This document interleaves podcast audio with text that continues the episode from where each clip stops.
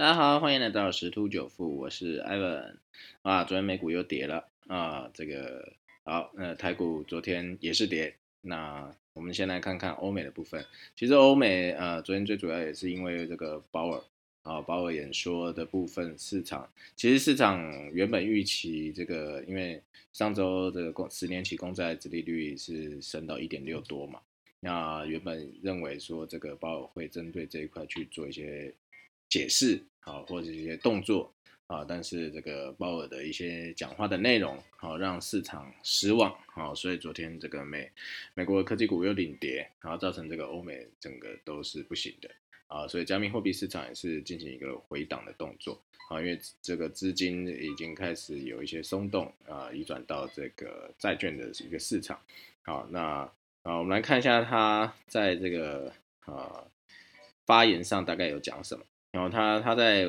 呃，他有讲到说，他担心这个市场的无序状态或金融环境的持续紧缩会威胁到 FED 实现的目标啊。其实这个没有对跟错啊啊，你看连 U 都说对啊，为什么？因为嗯，FED 它最终就是控制整个经济是稳定的成长啊，所以它是有它是比较一个独立性的一个机构。啊，那它当然不能当做一个国家啊啊去操纵金融市场一个工具了，啊，所以说市场就也担心这个拜登推出的一点九兆美金的这个财政刺激计划，好会让经济过热，造成这个通膨，导致呃它比较快的来到，但是他就回应说啊，这个随着这个经济的复苏，通膨率可能会上升，但是都是暂时的。啊，而且这个压力是不足以刺激 FED 去做一个升息的动作，因为他认为啊，之前有提到，呃，在这样子的一个经济环境之下，啊，过早升息反而会让这个市场会进入更大的一个危机，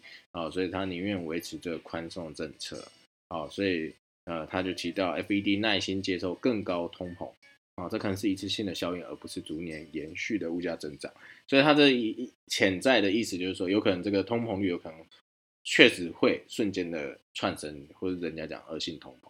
然后另外他也提到啊，目前前瞻指引非常具体啊，这是经济几乎完全复苏的景象，这会需要一些时间哦。所以他这个前面讲到这个 FED 离实现最大。就业率和稳定百分之二的通膨目标还有很长的路要走，所以目前政策的立场适当。那如果情况发生实质性的变化，FED 准备使用它所拥有的工具来促进实现这个目标。所以市场对他讲的这一些内容反应消极啊啊，因此就这个美股就应声就下跌了啊。那同时这个十年期这个美债殖利率也是涨了，涨到了一点五五多啊，一点五左右。啊，那所以市场现在市场对于这个殖利率的反应是比较敏感啊，全球都陷入这个殖利率的恐慌潮啊，啊，那但是目前 FED 算是蛮强硬的啊，它也不会是去呃觉得说啊，因为这殖利率上升，它就要去做一些动作啊，所以这个目前看起来啊，全球股市啊都还会进入在一个盘整阶段。那台股当然是没办法例外了啊！去年呃去昨天啊，台股外资就卖超五百二十五亿啊，史上第五大啊！那跌跌破万六跟月线的关卡，当然了，国安基金就进场护盘了。那台积电这个六百元的保卫战就成为焦点。嗯，Ivan 是认为啦，这六百块不见得是一个关卡。